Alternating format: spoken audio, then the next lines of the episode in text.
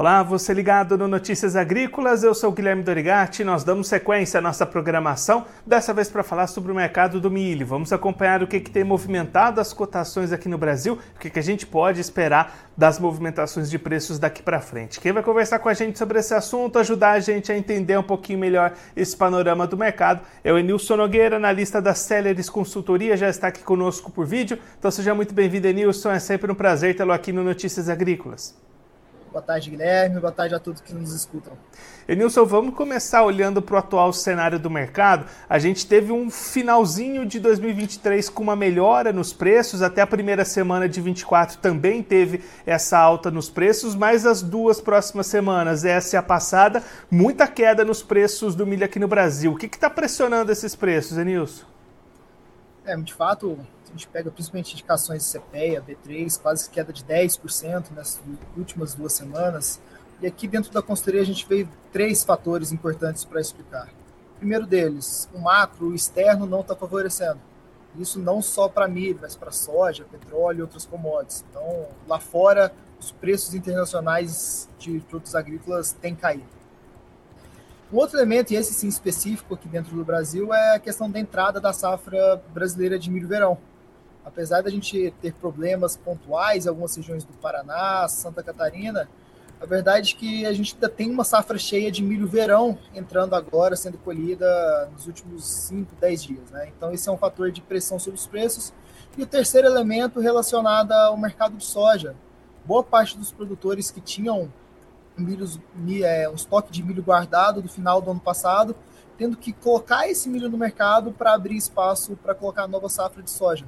Então, esses três elementos culminam aí em duas semanas de, de perdas de preços bem, bem fortes para o mercado local. E aí, Nilson, agora olhando para frente, né, a gente já tem atividades de plantio de segunda safra acontecendo no país. Quais que são as expectativas aí da Celeris, primeiro para a área cultivada e para a produção, essas projeções para a segunda safra de milho? Guilherme, de forma geral, a gente vê uma área de inverno menor que o ano passado, algo em torno de 400 a 500 mil hectares. A gente vê outros colegas de mercado falando de uma queda até maior, mas a gente ainda é um pouco reticente em falar de quedas maiores, porque apesar da janela é, de plantio estar atrasada, ter uma, alguma incerteza em relação a uma boa janela de plantio da safra de inverno, tem dois elementos novos nessa equação que vieram a partir de novembro do ano passado. O primeiro deles é que parte dessa soja que foi plantada tardia teve um, um ciclo mais curto, então a gente está vendo até algumas regiões com antecipação de colheita, então isso pode aumentar um pouco essa janela de milho inverno. E o segundo elemento é que os preços futuros para o final de 2024 é, indicam, passaram a indicar é, valores mais remuneradores para o produtor rural. Então esses dois elementos acabam dando um, um fôlego eu não acho que a gente vai ter uma safra em termos de área maior do que a safra passada, mas isso dá um fôlego adicional para esse produtor que ainda tem a capacidade, nos 48 do segundo tempo, de tomar uma decisão de plantar ou não. E aí, como é que estão as expectativas de produção diante disso, Nilson? É, de forma geral, o que se tem desenhado até agora, acho que o primeiro elemento é que junto com essa queda diária, a gente tem visto os produtores, é, boa parte das regiões, é de uma diminuição do investimento, principalmente nas escolhas de semente, fertilizantes e outros produtos. Então, muito provavelmente a gente já tem um, um pacote tecnológico menos produtivo. E no outro, por outro lado, a gente também pode ter alguns atrasos, não agora nesse comecinho de, de, de, de, de nesse, nesse, início de, de, de produção, de plantio, mas a depender de como for as chuvas, agora nesse final de janeiro, fevereiro também, a gente pode ter uma lavoura de milho inverno sendo plantada um pouco mais tardia e ainda sob é, os impactos do El Ninho.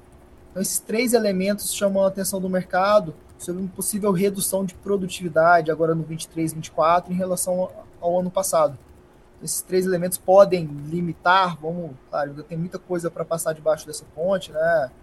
Principalmente em termos de, de clima, chuva, meados de fevereiro, março, maio, é, é, abril e maio, mas esses são elementos que começam a entrar dentro da análise, é, implicando num possível, numa possível redução de produtividade e até algum risco, algum prêmio de risco para os preços lá para o segundo semestre de 2024. Aí, Nilson, agora olhando pelo lado da demanda, o que, que a gente pode esperar para 2024 para os principais players aí de demanda, seja mercado interno, etanol, exportação, qual que é esse cenário para esse ano? É, toda essa turma que depende do milho, acho que o principal ponto agora, principalmente pela ótica deles, é de fato garantir uma segunda safra que seja coerente com os planos de expansão dessa demanda. Né? Então a gente vê uma exportação muito forte, especialmente China, nesse último ano, importando bastante milho do Brasil. A China, dois anos atrás, não importava nada, agora é nosso principal comprador. Quase 17 milhões de toneladas foram exportadas para a China, do, do Brasil para a China em 2023. Então a, a, exportação vai bem. Por mais que a gente possa ter alguma queda por ter menos milho agora ao longo de 2024, mas ainda assim como uma força relevante. E do ponto de vista interno, a gente mantém aquela tese interna é, que a gente vem já falando há algum tempo sobre as forças e prevalências do, do, da produção de etanol de milho, que agora não é só mais milho, é de cereais, a gente vê discussões sobre sorgo, trigo e outras culturas, mas certamente é uma, é uma, é uma cadeia produtiva que tem margens que, que ainda sustentam é, crescimentos de, de, de demanda e até novos investimentos. E por fim, a cadeia de proteína animal. É a principal cadeia consumidora. A gente vê ela um pouco mais acanhada nesse 2024, principalmente se a gente tiver algum problema de safra, uma elevação de preços mais relevante lá no segundo semestre. Mas ainda assim é um fator de sustentação de preços internos. E aí, Nilson, diante desse cenário, né, a gente comentou uma perspectiva de menos oferta, a demanda se mantendo aquecida, como é que ficam os preços? Você já destacou um pouquinho preços mais fortes para o final do ano. Qual que é o panorama de cotações que o produtor vai conseguir comercializar essa segunda safra? É, acho que a gente tem dois momentos interessantes e diferentes ao longo desse ano. Tá? As últimas duas semanas, por questões mais específicas e de curto prazo no mercado, dão esse tom negativo. A gente imagina que para os próximos 15, talvez 30 dias, esses preços continuem pressionados pelos motivos que eu comentei no começo da entrevista. Mas de forma estrutural e para o restante do ano, a gente tem uma visão de neutro altista para os preços aqui em Brasil. É, como você colocou, a gente tem uma safra que pode até ser menor do que isso, mas que de cara já é de 10 a 12 milhões de toneladas menor do que a gente teve no ano passado, quando eu somo é, o que teve já de, de, diminuição de produção no verão e as perspectivas para o inverno, e um lado de demanda ainda é forte. Então, tudo leva a crer que para o final de 2024 a gente possa ter estoques de passagem baixos de milho aqui dentro do Brasil. E esse cenário sustenta até um certo, uma visão mais otimista e até um certo descolamento dos preços internos em relação aos preços internacionais não pode esquecer que o ano passado os Estados Unidos teve uma colheita recorde, recompôs bastante os estoques, mas é dependente de como rodar a demanda aqui no Brasil e até de como foi esse desenvolvimento da safra de inverno, se tiver algum problema climático, algum atraso maior do que se imagina, eu não estranharia se ao longo de 2024 a gente tivesse um descolamento positivo dos preços de milho aqui no Brasil em relação às referências internacionais. E aí, com todos esses pontos destacados em seu produtor nesse momento, então, de repente, é uma boa estratégia ter um pouquinho mais de cautela para essa comercialização e esperar um pouquinho mais lá na frente. Com certeza, principalmente para o produtor de milho verão, acho que agora ele está pegando talvez o pior dos mundos para comercialização, porque ele de fato está tendo que limpar armazém, pegando um período é, de logística mais complicada, prêmios internos menores. Então, do de curtíssimo prazo, eu entendo que tem um produtor, eu vejo um produtor mais cauteloso, esperando melhores é, condições de comercialização. E para o segundo semestre, é bem claro, vai depender de todas essas condições de, de, de lavoura, plantio de milho inverno aqui no, no, país, mas também é uma, é uma lavoura que se desenha, apesar dos pesares, de todas as quedas que a gente tem visto, principalmente no mercado de soja e mais recentemente no milho, é uma, é uma um, um início de segunda safra que pode começar um pouco mais positivo, otimista, a partir do segundo semestre de 2024. Enilson, muito obrigado pela sua participação, por ajudar a gente a entender um pouquinho melhor todos esses cenários. Se você quiser deixar mais algum recado, destacar mais algum ponto para quem está acompanhando a gente, pode ficar à vontade. Muito obrigado, Guilherme, todos que nos escutam. Acho que o ponto agora é, de fato, a gente está nos próximos 30, 45, 60 dias, colocar uma safra tomar os cuidados para colocar uma boa safra de inverno em campo. e acompanhar o mercado, os desenvolvimentos aí, principalmente sobre o mercado de inverno.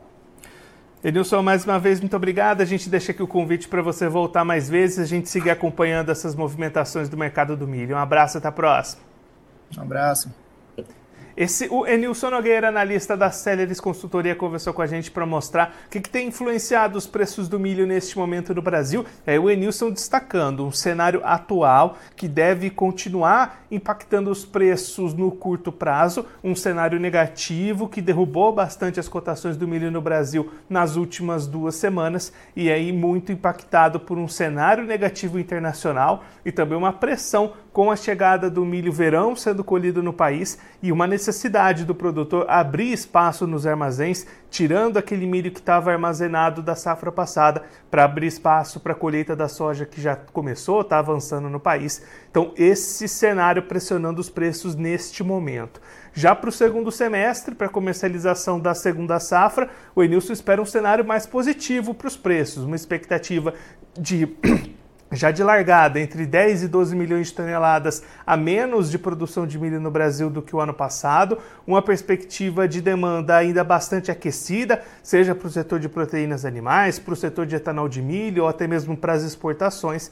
E aí este cenário tende a sustentar um pouco mais os preços do milho no segundo semestre e pode trazer melhores de comercialização para o produtor conforme o ano de 2024 for passando, inclusive vendas melhores do que o produtor conseguiu em 2023. Agora, antes da gente encerrar, vamos ver como é que estão as bolsas neste momento, começando pela bolsa brasileira, começando pela bolsa de Chicago. A, a CBOT, você vai ver aí na tela as cotações subindo para o milho lá em Chicago nesta sexta-feira. Março 24 vale 4 dólares e 47 centos o bushel, alta de 3 pontos. O maio 24 vale 4 dólares e 57 cents o bushel, elevação de 2 pontos. O julho 24 também sobe 2 pontos, é cotado a 4 dólares e 65 cents o bushel. E o setembro 24 vale 4 dólares e 69 cents o bushel, alta de 1,50 pontos. Agora sim, a Bolsa Brasileira AB3 com cotações do milho recuando, conforme o Enilson destacou e explicou aqui para gente. Março 24, valendo R$ 65,04 a saca, perda de 2,49%. O maio 24 caiu 1,49% e é cotado a R$ 64,74 a saca. Julho 24 vale R$ 64,17 a saca, perda de 1,63%. E o setembro 24 vale R$ 62,55 a saca, perda de 1,88%. Agora eu vou ficando por aqui, mas a nossa programação volta daqui a pouquinho. Notícias agrícolas, informação agro-relevante e conectada.